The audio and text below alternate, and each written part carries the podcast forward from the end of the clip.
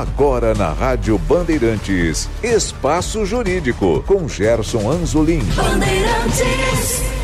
Bom dia. Com oferecimento do Colégio Notarial do Brasil, Seção Rio Grande do Sul e da Confederação Nacional das Seguradoras, iniciamos o programa Espaço Jurídico na Rádio Bandeirantes.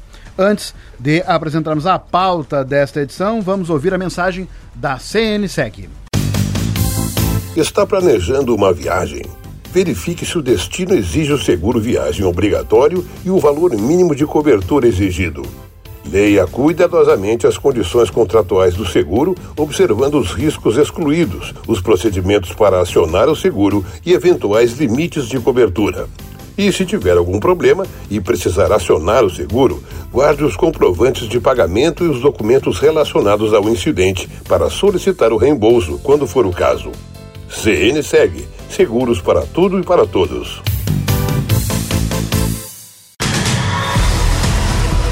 Início de ano é o tempo de começar a concretizar as promessas feitas no final do ano que passou.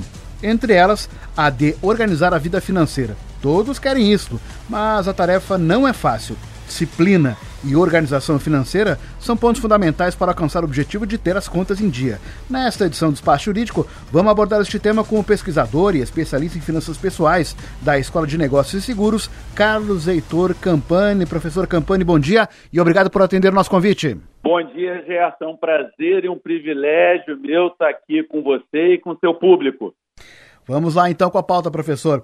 Como organizar a vida financeira em 2024? Ah, Gerson, essa é uma pergunta é, é, é, bem legal, né? E que ela, eu costumo dizer que, infelizmente, ela é atemporal ainda, né? Ainda mais no nosso país.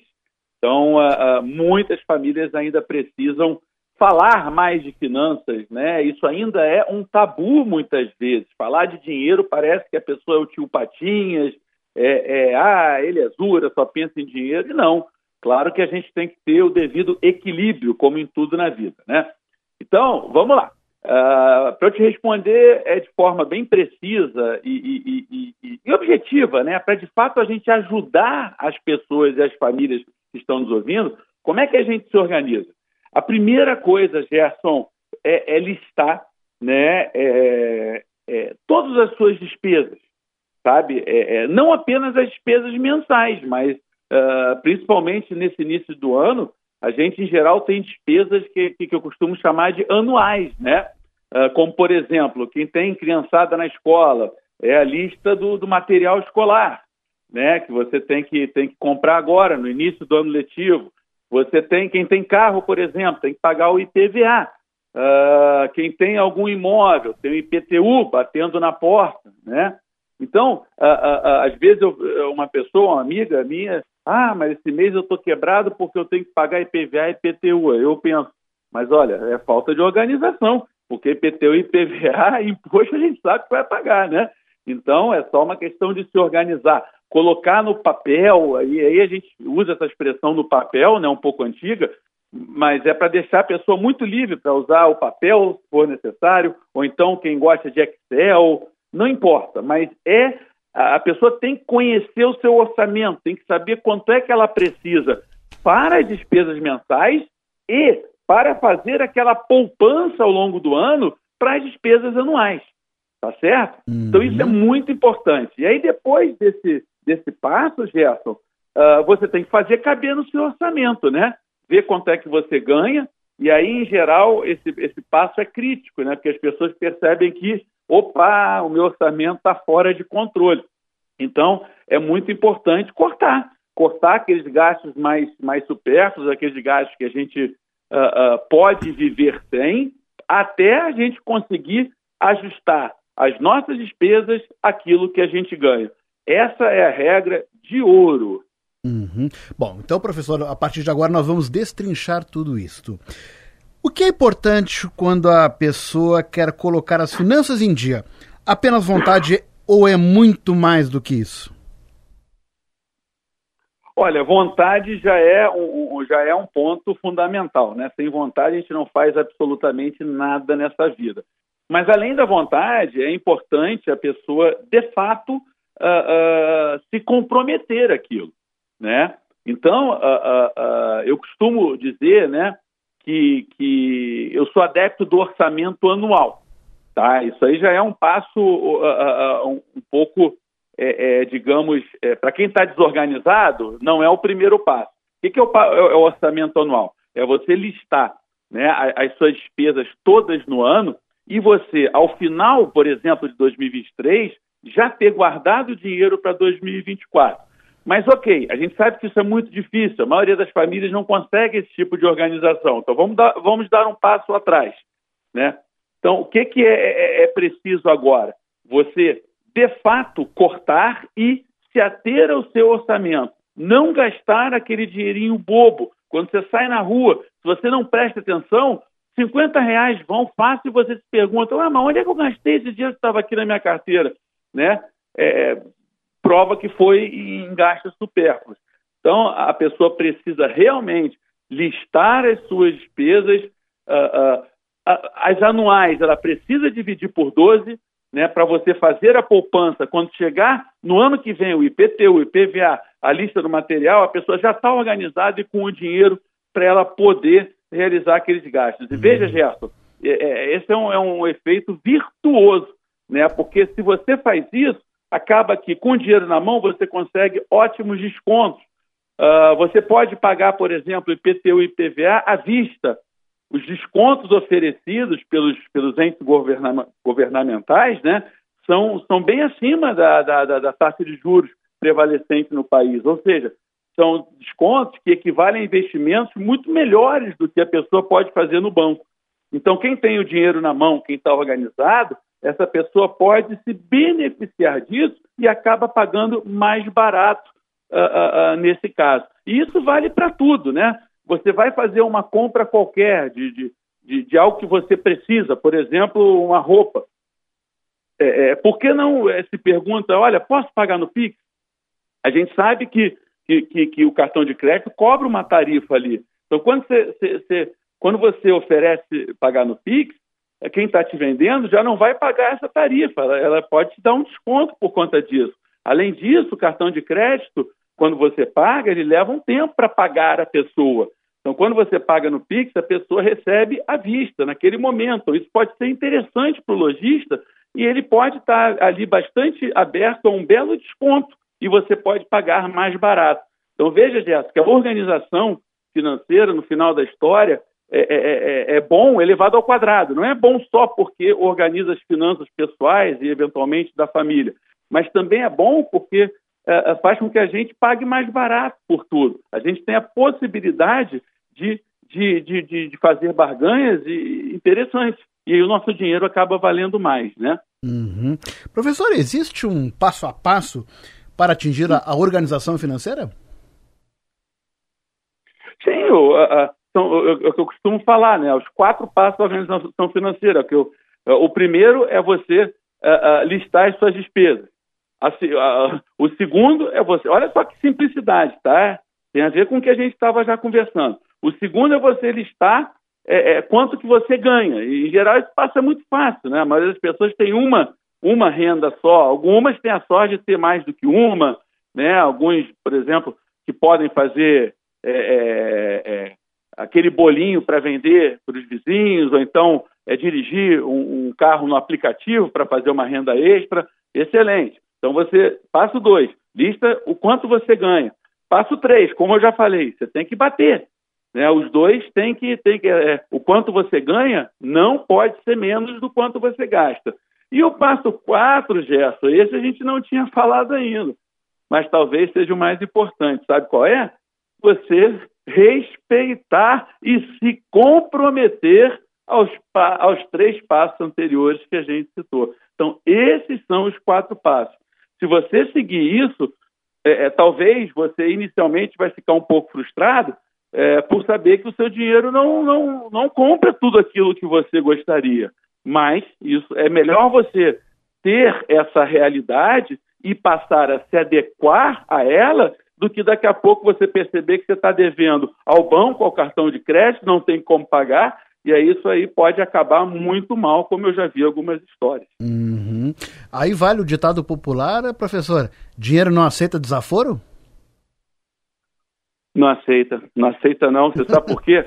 É, vamos explicar isso para a pessoa que está nos ouvindo, né? Que tem o, o, o, máximo do meu respeito, que é o seguinte: quando você fala assim, né? Ah, mas legal, é engraçado, né? É, o dinheiro não aceita desafio. Mas o que, que isso quer dizer na prática? Eu vou te dizer, é porque o custo do dinheiro, ô Gerson, é muito caro, uhum. especialmente no Brasil. O que, que, é o custo do dinheiro? É a taxa de juros que a gente paga, né? Uh, uh, a gente pode falar, inclusive, das novas regras do cartão por conta dos juros exorbitantes que, que, que eram possíveis até o ano passado, né? Sim. Então, esses juros são altíssimos. É, esse é o desaforo, né? Se tu não tratar o dinheiro com respeito, ou seja, você vai, você vai gastar ele mais do que você pode, ele vai te cobrar um juro muito alto, e aí acaba que a gente vai ter que trabalhar para pagar juro. Uhum. E, certo, assim, uma, uh, às vezes tu gasta um pouquinho a mais porque você vai no jogo do time do teu coração, ou então você compra uma camisa mais legal, mas, mas no final da história você pelo menos foi no jogo do time do seu coração, você comprou uma camisa legal. Agora, eu nunca vi alguém ficar rindo feliz porque pagou juro. É. então, assim, juro é algo que ninguém quer pagar, porque não é assim um sorvete gostoso que, ah, poxa, comi, né? Deu peso na consciência que é um sorvete, mas foi gostoso. Não, o juro, ninguém fala, olha que jurinho gostoso, olha que bacana, foi legal eu pagar esse juro. Não, não foi. Então, a gente tem que correr do juro como o diabo foge da cruz. Então, não podemos pagar juros. Sociedade brasileira, não paguemos juros. Os banqueiros já estão com muito dinheiro, pessoal. Eles não precisam mais do nosso dinheiro. Vamos respeitar o nosso dinheirinho. Quem mais precisa é a gente. Pois é, professor. É, não é verdade? É verdade. O senhor falou anotação de gastos, é. né? Aliás, anotar ganhos e gastos. E evitar compras por impulso. Isso. Essas iniciativas, elas colaboram Super. na economia Isso. doméstica e também individual? Mas sem dúvida nenhuma, sem dúvida, né? Porque sabe o que acontece, certo? É, se você fiz, é, fizer por aí, você acaba dando valor ao dinheiro. O que, que eu quero dizer com isso? O dinheiro acaba comprando coisas mais legais. O dinheiro acaba comprando coisas que nos fazem mais felizes. Então, uh, se eu não gastar em supérfluo e com o tempo, com o passar dos meses, eu conseguir um dinheirinho para eu poder dar uma escapadinha com a minha família ali para um, para um hotel fazenda, para uma praiazinha legal, aqueles momentos vão ser maravilhosos. O meu dinheiro está me servindo e está me trazendo muito mais felicidade. Então, cada 10 reais, cada 100 reais, podem me trazer um nível baixo ou um nível alto de felicidade. É claro que a gente quer a segunda opção, mas isso não é simples. Você tem que se organizar para poder tomar as melhores decisões, para poder fazer com que o dinheiro renda mais, valha mais e compre mais. Uhum. Então a gente está falando no final, no final das, da, da, da, da, história, né, Gerson, de felicidade. Sim. Então, assim, por que, que educação financeira, por que, que organização é importante? Ah, porque eu adoro o dinheiro, sou apegado ao dinheiro, quero ter dinheiro, quero olhar dinheiro, quero fazer um quadro com dinheiro. Não, nada disso, absolutamente. É porque o dinheiro, ele ajuda no caminho para a felicidade. Porque ele pode comprar um, um ingresso para um show de uma banda que você gosta, porque ele pode ajudar na tua aposentadoria, porque ele pode ajudar na educação do teu filho, porque ele pode fazer coisas por você que te fazem feliz. Então, vamos fazer o dinheiro nos fazer felizes uhum. e não ter uma preocupação. Uhum. Aquela frase, né? É, ah, o dinheiro não é problema, o dinheiro é solução. É claro que tem, esquecendo, tirando a arrogância dessa frase, né? Porque muitas vezes ditas por pessoas que têm muito dinheiro, vira arrogância, né? Uhum. É, é, principalmente se tratando de uma sociedade que a maioria falta dinheiro. Mas é, é, realmente o dinheiro ele não pode ser o problema nesse sentido de, olha, é, vamos nos organizar, vamos fazer, não, não podemos deixar o dinheiro faltar, porque a gente vai pagar juro. Aí o nosso dinheiro, o nosso trabalho, o nosso esforço, a nossa felicidade está tá sendo dragada pelos bancos. Quem está ganhando juro é o cartão de crédito, é o banco. E como eu falei, eles não precisam mais de dinheiro. Sim. Né? Então, por uhum. isso que a minha bandeira é ao lado das pessoas, das, dos cidadãos, das famílias. Né? É, é, é para é eles que eu, que, eu, que eu trabalho, é eles que eu quero falar, né? é, é, é eles que eu quero ajudar. Uhum. O senhor entende organização financeira como uma questão cultural? O Brasil tem uma cultura financeira, por que isso não está no currículo escolar? Olha, é, é, você foi um ponto muito, muito importante, tá? Uh, tem tudo a ver com cultura, né? é, a cultura molda a sociedade. Então, infelizmente, aqui falta um pouco da cultura da organização financeira.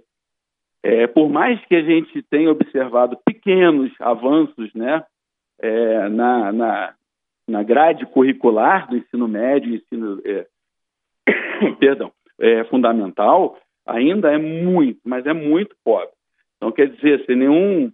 É, é, sem querer aqui dizer o que, que deve e o que, que não deve entrar, mas, poxa, por que, que a gente deve saber os sete afluentes do Amazonas a, a norte e os sete a sul, ou então a diferença entre o retículo endoplasmático rugoso e o liso, e aí a gente não sabe nada de educação financeira, não sabe fazer uma conta de empréstimo, de juros, se vale a pena, de investimento ou não, não conhece os investimentos possíveis, então fica com medo, acaba não investindo. Então, sem dúvida nenhuma, e eu, eu te falo com muita propriedade, Gerson, porque eu fiz pesquisas acadêmicas, científicas com universitários, e a situação brasileira, eu repito, com universitários. A gente não está pegando a sociedade na média, não. A gente está pegando uma fatia que vai à universidade, né? E a educação financeira é pífia, é pífia. Infelizmente, essa é uma realidade que a gente precisa mudar no nosso país. Uhum. Eu não enxergo um Brasil com o qual eu sonho no futuro sem educação financeira.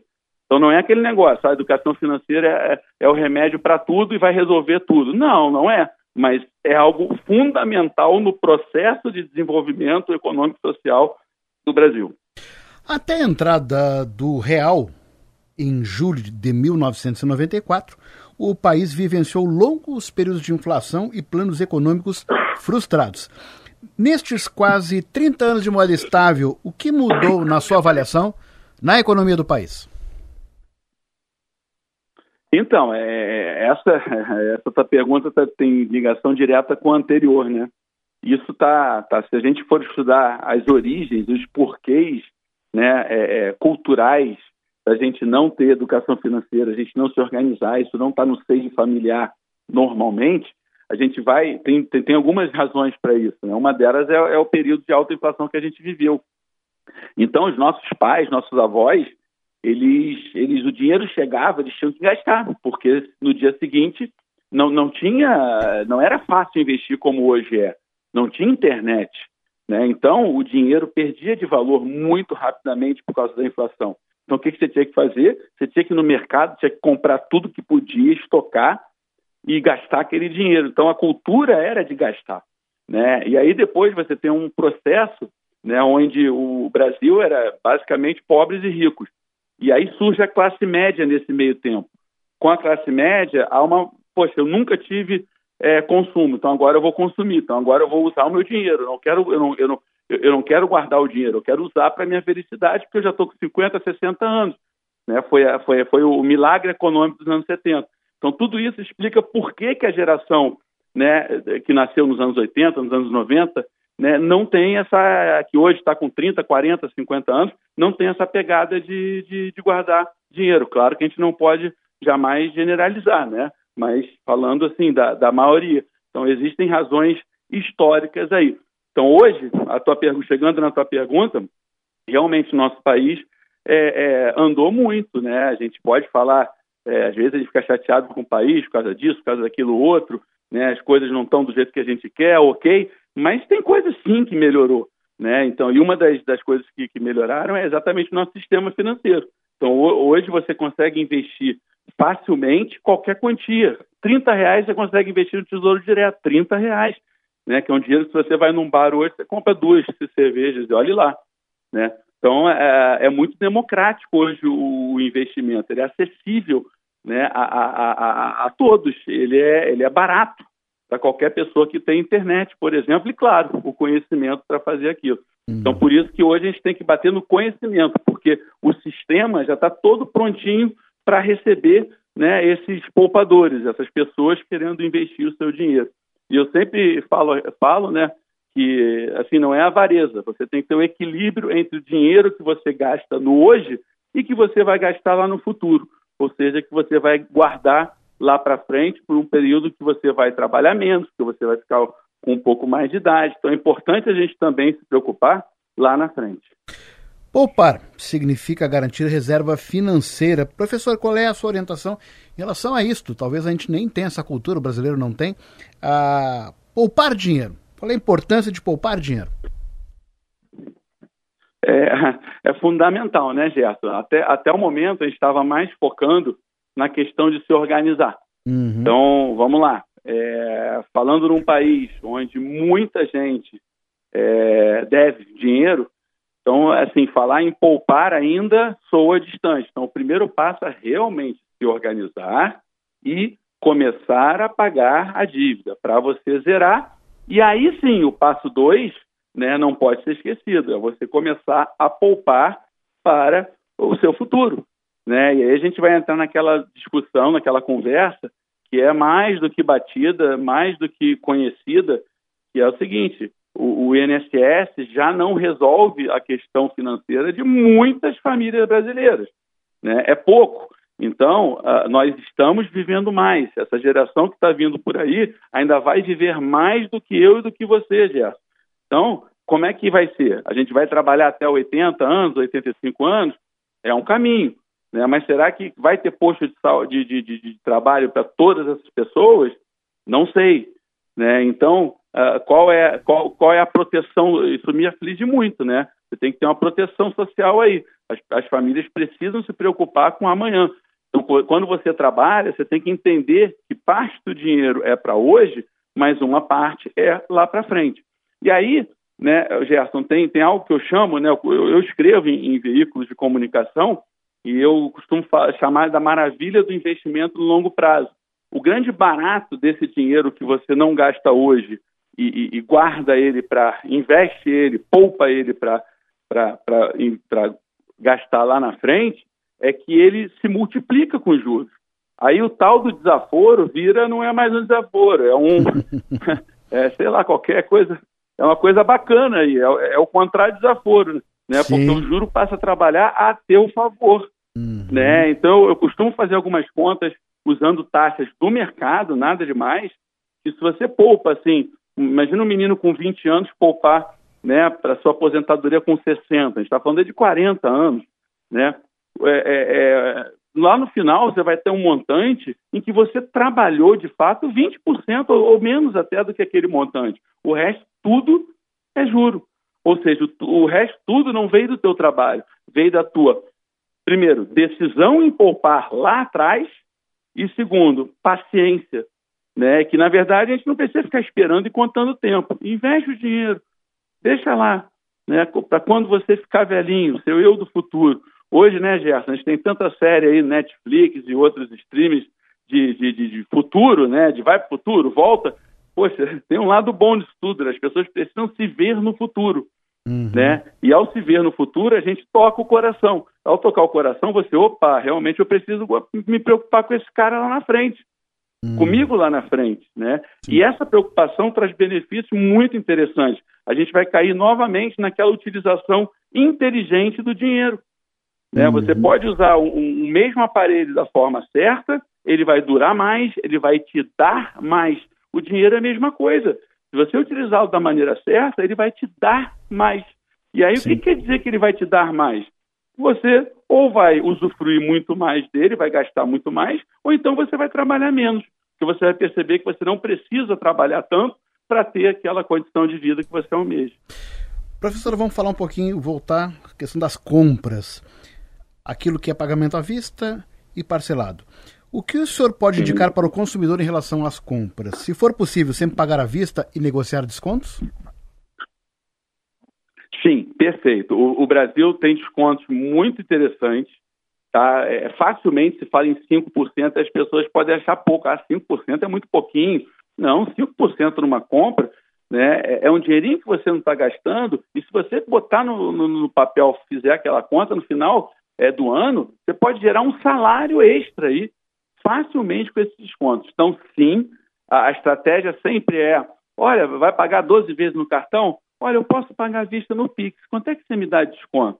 Agora, é claro que muitas vezes, principalmente compras online, você não tem essa opção do desconto. E aí, realmente, é melhor você acabar pagando é, é, é, é, é em 12 vezes no cartão, ou em 10 vezes, né, parcelado. Pois é. Só que, nesse caso, eu chamo a atenção para que as pessoas precisam se organizar. Porque senão uma coisa boa que é pagar 100 reais em 12 vezes acaba ficando ruim, porque as, aí a corda enfoca a pessoa, ela entra no rotativo do cartão, pronto, tá aí a história já Sim, ah, mas é esse, esse ponto que eu né? gostaria então de uh, o senhor especificasse. Se for necessário Sim. parcelar, quais os cuidados que o consumidor deve então, observar? Olha, é, é, é, é, claro que a gente não pode nunca falar é, generalizando, né? Vai ter uma compra aqui, outra ali, que vai ser fundamental, que você precisa e que você né, vai precisar ali parcelar porque você não tem o dinheiro. Mas, é, é, se, vo se, você puder, você tem que ter o dinheiro à vista. Então, o que, que você deve fazer? Eu tenho dinheiro para comprar à vista. Tem desconto? Poxa, me deu um desconto no Pix. Ótimo. Esse desconto eu deixei de gastar. Você pode até fazer um exercíciozinho que é, vai guardando esses descontos todos numa, numa, numa, numa conta e aí chega no final do ano, vê quanto é, quanto é que você tem. Pode ter certeza que você vai ganhar um, um final de semana aí na praia, uma viagemzinha legal com esse dinheiro. Eu posso garantir. Né? Uhum. Né? Agora, como eu falei, não tem desconto. Ah, então eu vou botar no cartão. Mas aí é como se aquele dinheiro que, que está ali na minha conta para eu comprar, ele já tivesse carimbado. Você tem que se organizar para separar esse dinheiro e mensalmente ir pagando aquela parcela do cartão de crédito. Uhum. Isso é muito importante. E aí, com esse dinheiro que fica guardado ali, ele não pode ficar parado na conta. Aí você tem que se organizar para um investimento, porque ele fica rendendo juros. O que, que vai acontecer? No final, quando você acabar as prestações daquela compra, você vai ter um dinheiro a mais ali, resultado dos juros. Né? E uma dica que eu dou para as pessoas é que a maioria dos bancos hoje já tem, inclusive, aquela conta que rende um dinheirinho. Então, você tem que ligar para o seu banco e pedir: olha, eu quero aquele investimento automático, aquele que pega o meu dinheiro da conta né, e me rende um jurinho, e se eu precisar dele, automaticamente o dinheiro está ali para cobrir. Isso é muito, é muito uhum. bacana. E também chama atenção demais para as pessoas evitarem o crédito. Duas coisas, tá, Gerson? Primeiro, uh, uh, o cheque especial, né, que é aquela conta negativa, e o crédito rotativo do cartão de crédito. Ou seja, jamais pagar a fatura parcial. Sim. Porque aquele empréstimo, tanto na conta quanto no cartão de crédito, são os mais caros. Tanto que chegaram a, no cartão de crédito, especificamente, chegaram a, a, a, ser tão caros que, a partir desse ano, o governo limitou. Né? Então, para o pessoal saber, a partir de agora, é, é, é se você toma 100 reais emprestado no crédito rotativo do cartão, é lei, você só pode pagar de multa, juros e tudo mais 100 reais. Então, você não pode pagar. Para você ter uma noção, no ano passado os juros estavam chegando a 400 e tantos por cento ao ano, uma coisa absurda. Né? O que uhum. significa dizer que você pagava de juros quatro vezes o montante que você tomou emprestado. Isso acabou, foi uma boa notícia. No máximo, você, você paga de juros 100%, tá? Apenas lembrando que o IOF está fora dessa conta. Então, uhum. você vai uhum. pagar de juros e encargos 100%. Mas olha, pessoal, não é porque agora tem esse limite que todo mundo vai sair pegando dinheiro emprestado, não, hein? Pelo amor de Deus. Sim. 100% da dívida ainda é um juro muito alto, hein, uhum. pessoal? Então, a minha dica segue sendo a mesma evitar ao máximo o cheque especial, ou seja, ficar negativo na conta, e evitar ao máximo o crédito rotativo do cartão de crédito, ou seja, certo. deixar de pagar a fatura integral do cartão. Professor, nossa conversa está muito boa, mas infelizmente o nosso tempo, o relógio nos cobra, o nosso tempo se foi e eu gostaria de agradecer a participação do pesquisador, especialista em finanças pessoais da Escola de Negócios e Seguros, Carlos Heitor Campani, na Rádio Bandeirantes. Professor Campani, muito obrigado. Eu que agradeço. Um forte abraço a você e a todo o seu público que está nos escutando agora. Sugestões podem ser enviadas através do e-mail programa espaçojurídico.gmail.com. Espaço Jurídico tem oferecimento do Colégio Notarial do Brasil, Seção Rio Grande do Sul e da CNSEG. Retornaremos na próxima semana com uma nova entrevista. Bom dia, bom final de semana a todos. Você ouviu na Rádio Bandeirantes Espaço Jurídico.